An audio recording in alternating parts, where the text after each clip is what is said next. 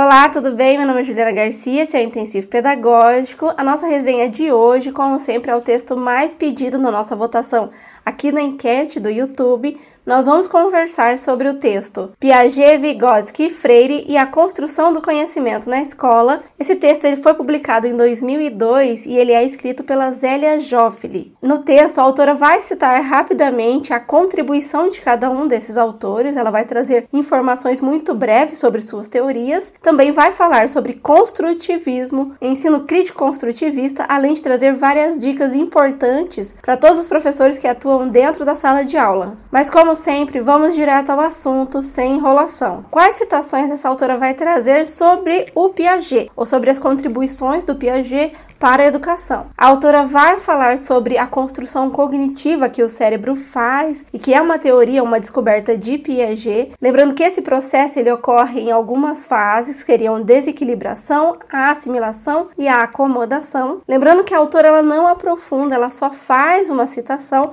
mas se você quiser compreender melhor esses aspectos, nós já temos um vídeo aqui no canal que eu vou deixar aqui nos cards para você ver depois. A autora também vai falar sobre os estágios de desenvolvimento, que é o caminho que todos nós percorremos durante a aprendizagem, durante o nosso desenvolvimento, que também é um estudo de Piaget. E por fim, ela fala ou ela cita a maturação. Piaget vai defender que primeiro nós precisamos amadurecer biologicamente para depois conseguir aprender determinados fatos. E as contribuições que a autora vai trazer sobre Vygotsky, ou que ela vai citar rapidamente. Ela vai trazer a informação sobre as zonas de desenvolvimento de Vygotsky, que é aquela ideia de que a aprendizagem ocorre como em um caminho, onde há um ponto inicial, um ponto final e todo o percurso, ou as conhecidas zonas de desenvolvimento real, proximal e também potencial. Nós falamos também sobre esse conteúdo na aula de avaliação de aprendizagem no livro escrito por Lucchese, também vou deixar nos cards para você. Outra contribuição de Vygotsky que ela vai trazer é a ideia de desenvolvimento que ocorre a partir das interações, o nosso contato com as outras pessoas e como isso é importante para o nosso aprendizado. Aqui é importante eu mencionar que, diferente de outros textos onde é muito convencional nós identificarmos uma fala que diferencia e até polariza esses dois autores, a Zélia não fará isso. Pelo contrário, ela acredita que cada uma das teorias são complementares. E ao conhecer todas essas teorias, nós conseguimos conectar e reunir várias informações que nos possibilita ver o todo, ver todas as informações sobre a aprendizagem, sejam elas em aspectos internos, Piaget, ou externos, o Vygotsky. É por isso que durante todo o texto você vai perceber na fala da autora a ideia de que um autor não nega a existência ou a contribuição do outro autor. É uma questão meramente de foco ou nas palavras da própria autora, a convicção de Piaget de que as crianças são como cientistas, trabalhando nos materiais de seu mundo físico e lógico-matemático para dar sentido à realidade, de forma alguma nega sua preocupação com o papel exercido pelo meio social. Existe aqui, em minha opinião, apenas uma questão de ênfase. Enquanto Piaget enfatiza a interação com os objetos, Vygotsky enfatiza a interação social. Mas é claro que em alguns momentos esses autores teriam posturas diferentes diante da realidade. É o caso do aguardar ou não aguardar o desenvolvimento biológico. Piaget defenderia que deveríamos aguardar até que a criança esteja preparada. Vygotsky vai dar muita importância para a mediação, para o trabalho do professor. Aliás, o Vygotsky acreditava que nós não deveríamos ficar paralisados aguardando esse desenvolvimento. Isso porque, principalmente quando a criança mais precisa de um apoio ou uma ajuda, ter essa postura acabaria sendo uma forma de negligenciar as necessidades do aluno, ou inclusive, em alguns momentos, seria algo tão impactante no desenvolvimento da criança que muitas vezes na prática essa falta de estímulo, né, esse aguardar, essa paralisação acaba tendo grandes consequências, inclusive a regressão na aprendizagem. E por que que a autora traz essas reflexões, traz essas informações sobre esses autores, os autores construtivistas, os autores que acreditam na construção cerebral que é feita feito pela criança durante a aprendizagem. Ela vai dizer que a falta do conhecimento sobre esses processos, sobre como a aprendizagem acontece, sobre como nosso cérebro funciona, ele pode trazer várias consequências. Isso porque, ao não ter esses conhecimentos, a probabilidade de eu escolher estratégias, recursos e também conteúdos inadequados ela é muito maior. Mas vamos verificar direto nas palavras da autora. Segundo ela, as estratégias inadequadas de ensino, ao invés de facilitar a progressão para um nível mais elevado de conhecimento, levam o aluno a superpor o conceito espontâneo com o cientificamente aceito, apenas para atender às exigências formais dos testes escolares. Na vida diária, no entanto, a criança continuará a utilizar os conceitos espontâneos, por melhor traduzirem sua visão de mundo. O que isso significa na prática? Se meu conteúdo não interage com o aluno, não dialoga com o aluno e não conecta o conteúdo científico com a vida real, o aluno vai utilizar o conhecimento da escola para fazer prova. Mas na vida dele, no cotidiano, as explicações que ele mesmo alcançou sozinho ou mediado por alguém da sua família é que serão tidas como verdade, a verdade que funciona na vida real. É por isso que a autora vai falar muito na importância de nós conhecermos quais são esses conhecimentos que o aluno tem essas explicações que ele já encontrou. Ou, em termos pedagógicos, é muito importante nós conhecermos quais são os conhecimentos prévios do aluno. Mas nós já voltamos a esse assunto logo mais. O terceiro autor que a Zélia vai trazer é o Freire, Paulo Freire. E aqui ela vai falar muito sobre a importância do diálogo, das ideias dos alunos e também da compreensão crítica do mundo que envolve eles. Lembrando sempre que crítica, uma visão crítica, é de uma pessoa que consegue observar os fatos, analisar e tomar suas próprias decisões sem ir pela cabeça de ninguém. E assim como ela fez a comparação entre Piaget e Vygotsky, ela faz a mesma reflexão sobre quais pontos ou que conecta esses dois autores, Vygotsky e Freire. Segundo ela, os dois autores pensam no desenvolvimento integral da criança em todos os aspectos do ser. Eles também veem importância no contexto social, qual é a região, em que cidade, em qual bairro a criança está, quais são os conhecimentos que estão já ao seu redor e como isso influencia ela e o seu aprendizado. Além disso, os dois autores estudaram marxismo e os dois defendem um direcionamento na educação. Vou explicar melhor. Muitas pessoas, quando falam sobre construtivismo, acreditam que há uma liberdade, uma libertinagem, que só o aluno decide tudo e o professor não faz nada dentro da sala de aula. Esses autores vão falar que não é nada disso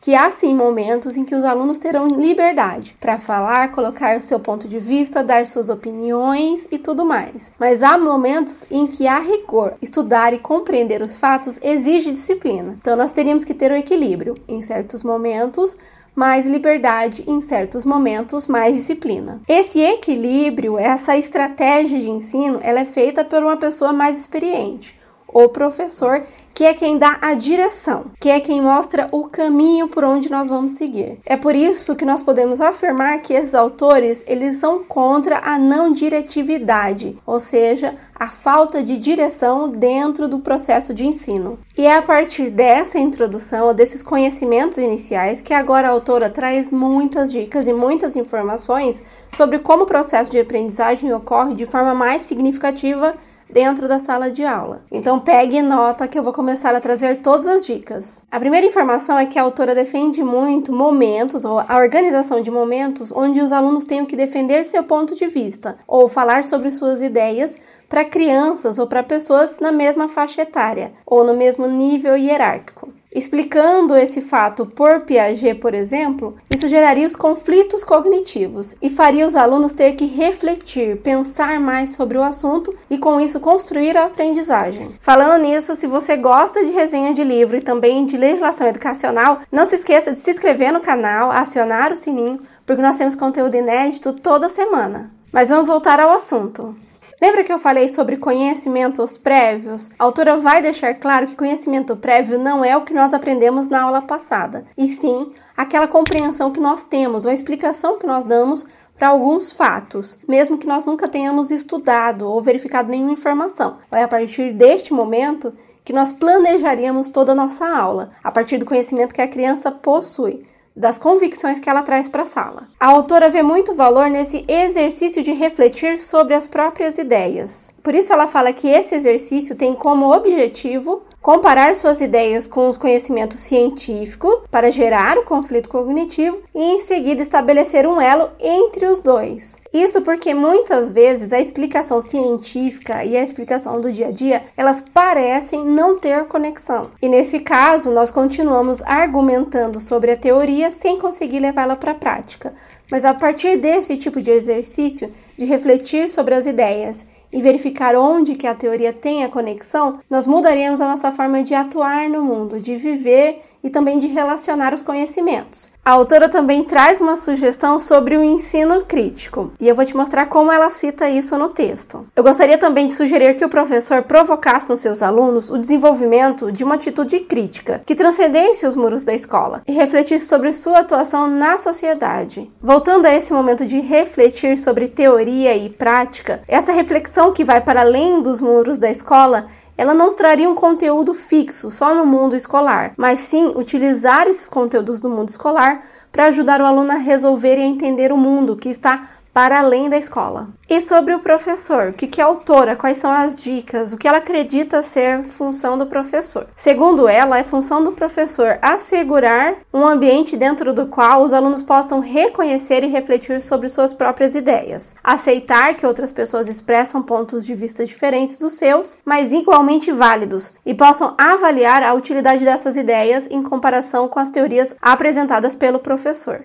Neste caso, o professor não tem aquela função tradicional de oralizar muitas informações para um aluno passivo que precisa só decorar. O professor ele é um planejador, ele organiza toda a ação, ele também traz exemplos, informações, contra-argumentações, ele é o mediador. Ele torna tudo possível e ele pensa em cada um dos momentos. É por isso que as ações partem do que o aluno já sabe, do conhecimento prévio, e exige um planejamento para que tudo saia da melhor forma. Aliás, é muito importante nós citarmos que, segundo a autora, a responsabilidade pela aprendizagem, a pessoa que constrói a aprendizagem, ele é o próprio aluno. A tarefa do professor, segundo a autora, é encorajá-los a verbalizarem suas ideias, ajudá-los a tornarem-se conscientes do seu próprio processo de aprendizagem e a relacionarem suas experiências prévias às situações sobre estudo. Mas não é só isso, a autora também vai falar sobre características sobre o ensino construtivista, ou quais conceitos são importantes para nós termos em mente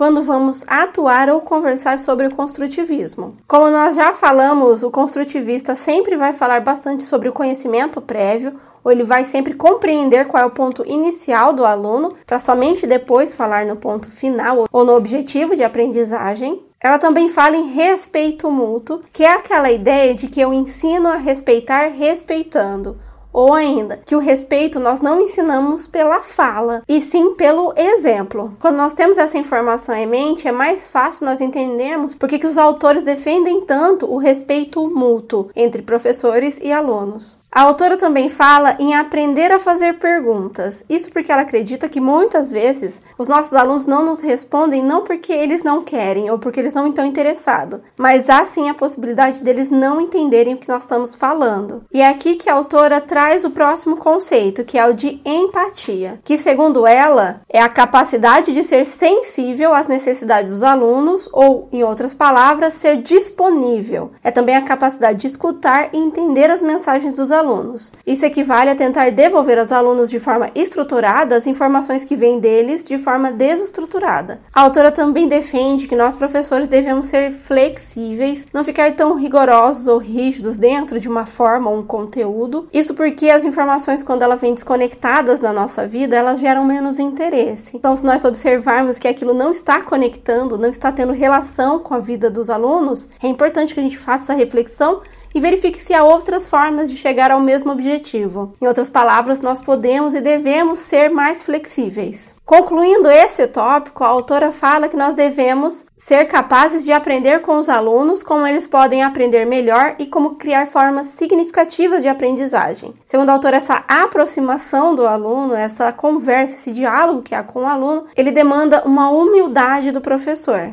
A autora também fala sobre a importância do conhecimento, da prática dentro da sala de aula, ou do trabalho prático que é feito dentro da sala de aula, ter essa conexão com a vida, uma conexão com a interação social ou com o mundo real, porque isso sim torna a aprendizagem mais significativa. Afinal de contas, a escola ela está me capacitando para que eu possa viver no mundo que existe lá fora. Ela também fala que a aprendizagem envolve não só a aquisição e extensão de novos conceitos, mas também sua reorganização e análise crítica. Sobre a construção cognitiva, o Piaget ele utiliza uma ideia ou ele utiliza os termos desequilíbrio, assimilação e acomodação quando ele vai falar sobre a reorganização, a organização dos nossos pensamentos. A autora ela utiliza uma outra linguagem. Ela vai falar em um processo de geração checagem e reestruturação das ideias, que é aquele momento onde eu verifico o novo, tento buscar, checo dentro de mim, tento assimilar a informação e no final eu acomodo, eu reestruturo as informações, eu amplio o meu conhecimento ou eu crio um conhecimento novo. Para finalizar, a autora cita quais atitudes nós devemos ter no ensino construtivista, e eu vou citar bem rapidamente. 1. Um, estar consciente do que está acontecendo ao redor comunidade, sociedade, mundo e revelar como a dominação e a opressão são produzidas dentro da escola, estimular o pensamento crítico dos alunos, introduzir o diálogo crítico entre os participantes, buscar respostas para os problemas colocados, colocar novas questões para serem respondidas, melhorando assim a prática, tomar a aprendizagem significativa, crítica, emancipatória e comprometida, com as mudanças na direção do bem-estar coletivo e estar consciente de que todos temos a parte a cumprir em prol de uma sociedade mais justa. Para finalizar, a autora vai trazer duas informações com qual nós vamos fechar esse conteúdo. A primeira é que esse tipo de aprendizagem, essa visão mais ampla, que verifica não só o conteúdo por si mesmo, mas que o conteúdo tem uma utilidade para além da escola, ele evita os especialismos estreitos, que é aquela nossa capacidade de se especializar tanto em um único ponto que acabamos perdendo a noção do todo. Nós não conseguimos mais verificar todas as variáveis de um assunto. E a autora também vai defender não só o construtivismo, Afinal de contas, ela utiliza três autores, dois construtivistas e um crítico, que é o Freire. Então, a partir da união ou de tudo que ela aprendeu com cada um desses autores, quando ela faz essa conexão, quando ela liga todos os pontos, ela gera uma nova compreensão. Ela amplia aquela compreensão inicial que a gente tem quando nós vemos cada pessoa de forma desconectada. É por isso que o termo que ela utiliza ou que ela vai defender no final é um ensino que é crítico construtivista. Eu verifico o conhecimento e também as conexões cerebrais, eu entendo como é que a aprendizagem acontece internamente e externamente, e ao mesmo tempo eu entendo o contexto onde o aluno está.